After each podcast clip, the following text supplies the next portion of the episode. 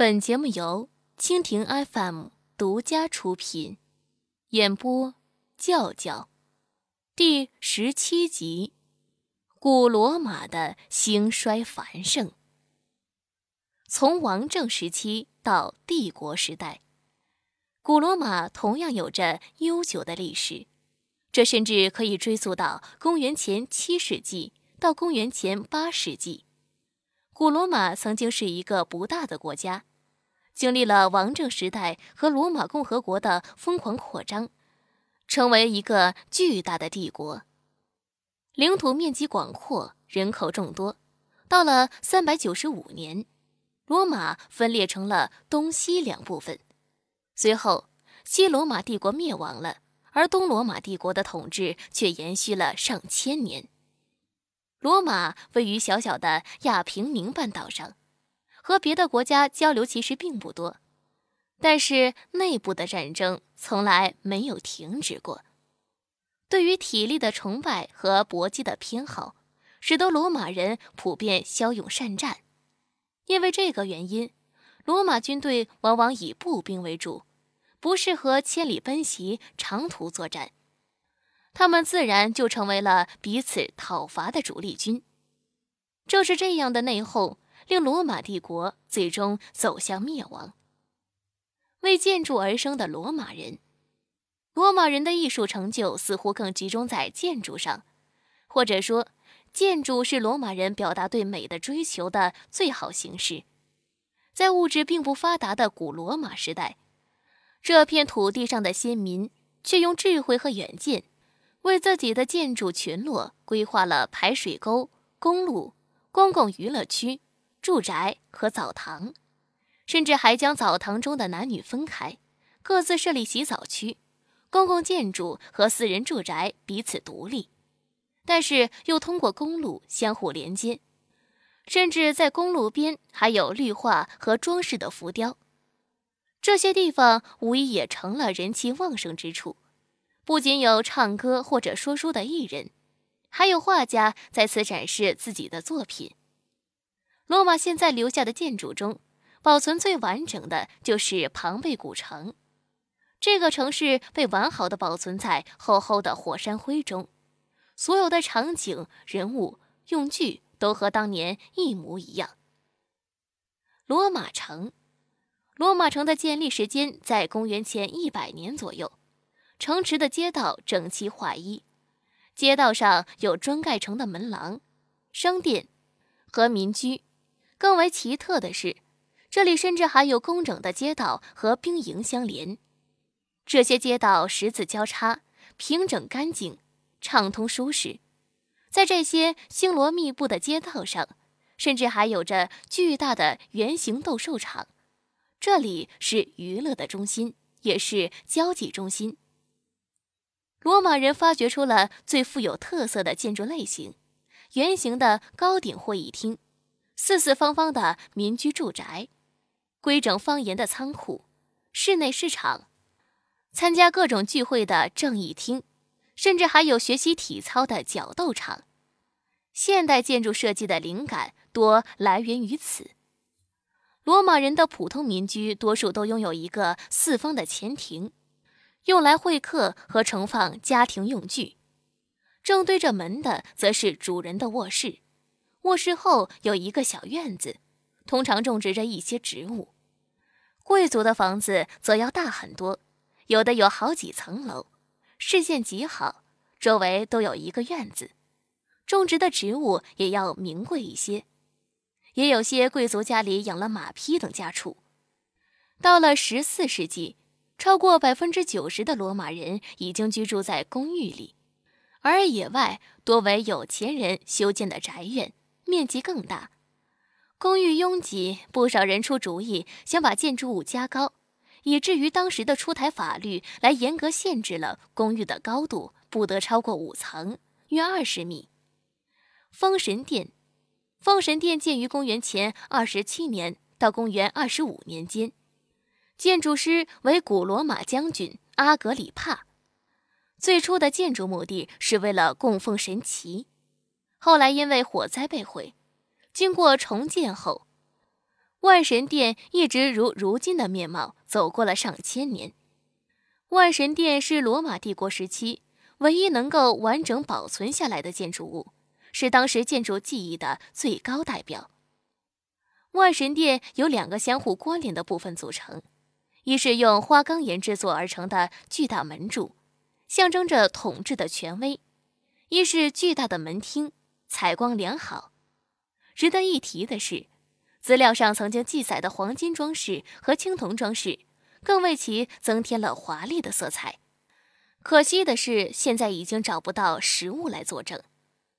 万神殿是当时的名人死后的归宿，拉文尔等人就曾经埋葬在这里，甚至连君主也选择了这里作为自己长眠之地。后来，它随着历史的变迁成为天主教堂，再往后。又改为玛利亚教堂。此时，除了当时的神像之外，又供奉了一些名流的塑像，使得内部的塑像更加精美。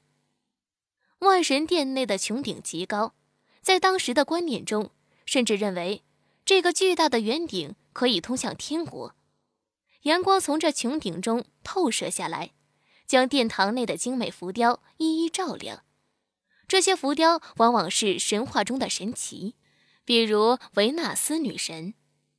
万神殿已经不仅仅是人们祭拜神灵的宗教场所，更多的表达出了人们内心深处的愿望：好与不好，爱与被爱，现实与理想，有形与无形。这其中更是传达出了对未知世界的美好向往。圆形竞技场。气派辉煌的圆形竞技场，同样是古罗马建筑艺术的典范。不得不提，罗马人坚持用拱式结构来建筑他们的建筑，不仅表现出高超的建筑技艺，而且也表现出了当时对权威和等级制度的认可和界定。同时，罗马人在当时已经发明了混凝土技术，这大大增强了建筑物的稳定性。和造型的能力，在古老的罗马，圆形竞技场无疑是非常庞大的建筑物，差不多能够同时容纳五万人。这里的座位是按照等级的制度划分区域的，贵族坐在前面，后面供站立的位置则是留给平民的。在比赛之前，如何让大量的观众快速出入这里，也是个大问题。不过，在设计之初就已经规划了很多出口，同时也建立了很多楼梯，可以方便的进入竞技场内。不仅如此，观众通道和表演者通道是分开的，表演者要等开幕才会出现在观众面前。胜利者自然是万分兴奋，接受超过上万人的祝福；失败者即使为此丧失了生命，也在所不惜。圆形竞技场其实并不是一个标准的圆形，而是呈椭圆形，其直径长的部分为一百五十五米，短的部分为一百米，高度为四十八米，地基深度超过了七点五米，全部使用混凝土浇筑。圆形竞技场修建历时十年，是当时建筑技艺的最高象征。至今经历了两千年风雨的圆形竞技场依旧挺立，人们还可以进入到圆形竞技场的内部去瞻仰参观。庞贝古城，庞贝古城距离罗马城约二百四十公里，它是古罗马帝国第二大城市，也曾是繁荣的商业区和海港。整个城市呈现出规整的长方形。四周环绕着城墙，不仅有阿波罗神殿等宗教建筑，城内的剧场、斗兽场和商店一应俱全，各种各样的民居更是星罗密布。富人的宅院中甚至还有花园和天井。公元七十九年，一次突如其来的火山爆发吞没了整座城市，但也万幸的是，庞贝城并没有湮灭在历史之中。而是完好的被保存了下来。如今，庞贝古城的出土面积为一万八千平方米，有七扇大城门，城内有四条主要的大街，东西交错，穿行其间的还有几十条小巷子，各类建筑一应俱全，其中包括洗浴场、面包房、商店、竞技场、民居，甚至还有最古老的人行道、车行道和公共水管。庞贝城本来也是在火山的遗址上兴建。当地随处可见具有安神镇痛功效的火山石，很多人都争相购买。最让人惊叹的是，这个古老的城市在很多地方都以浮雕作为装饰，并漆以色彩。这些彩色的浮雕历经千年，色彩依旧艳丽，可以让我们清楚地感受到当年的美丽。此外，有部分遇难者的遗体也被复活。原来，在历经漫长的年代后，那些遗体都已经腐烂了。但考古学家将石膏注入了遗体的空腔，然后再剥离外表，填充物会真实的再现其死前的姿势，连脸上的表情也栩栩如生。古罗马雕刻与祖先崇拜，大约在公元前一世纪，古罗马征服了古希腊。成为希腊土地上的领导者，然而从文化上来看，古罗马却受到希腊的影响，逐渐被希腊文化所同化。可以这样说，古罗马的雕塑艺术就是对古希腊雕塑艺术的传承和发展。因为雕塑家有着极高的社会地位，因此古罗马雕塑艺术空前繁盛，留下了大量作品。为全世界的雕塑艺术做出了杰出的贡献。古罗马人很早就有了祖先崇拜的传统，在每一任执政官的卸任后，都要亲自前往宗教中心拉维尼乌姆城献祭祖先和神祇。在不断进行的领土扩张所带来的卓越功勋，也使得古罗马领导者好大喜功，开始制造个人崇拜。正是在这样的风气下，与家族祖先有关的雕塑大量出现，其中比较著名的就是提着两个祖先头像的贵族——奥古斯都和平祭坛。当古罗马进入奥古斯都大帝统治时期，整个社会逐渐繁荣昌盛起来，这也是罗马历史上短暂的和平年代，持续的时间约两百年。为了纪念奥古斯都大帝领导下的人民的幸福生活，艺术家们制作了著名的浮雕墙——奥古斯都和平祭坛。奥古斯都和平祭坛创作于公元前十三年到公元前九年，是一座用大理石制成的长方形平台，长十一米，宽十米，高四米，四周遍布浮雕，中央则是祭坛。奥古斯都和平祭坛以现实中的人物为代表，不再宣扬神的力量，而改为歌颂当时统治者的丰功伟绩。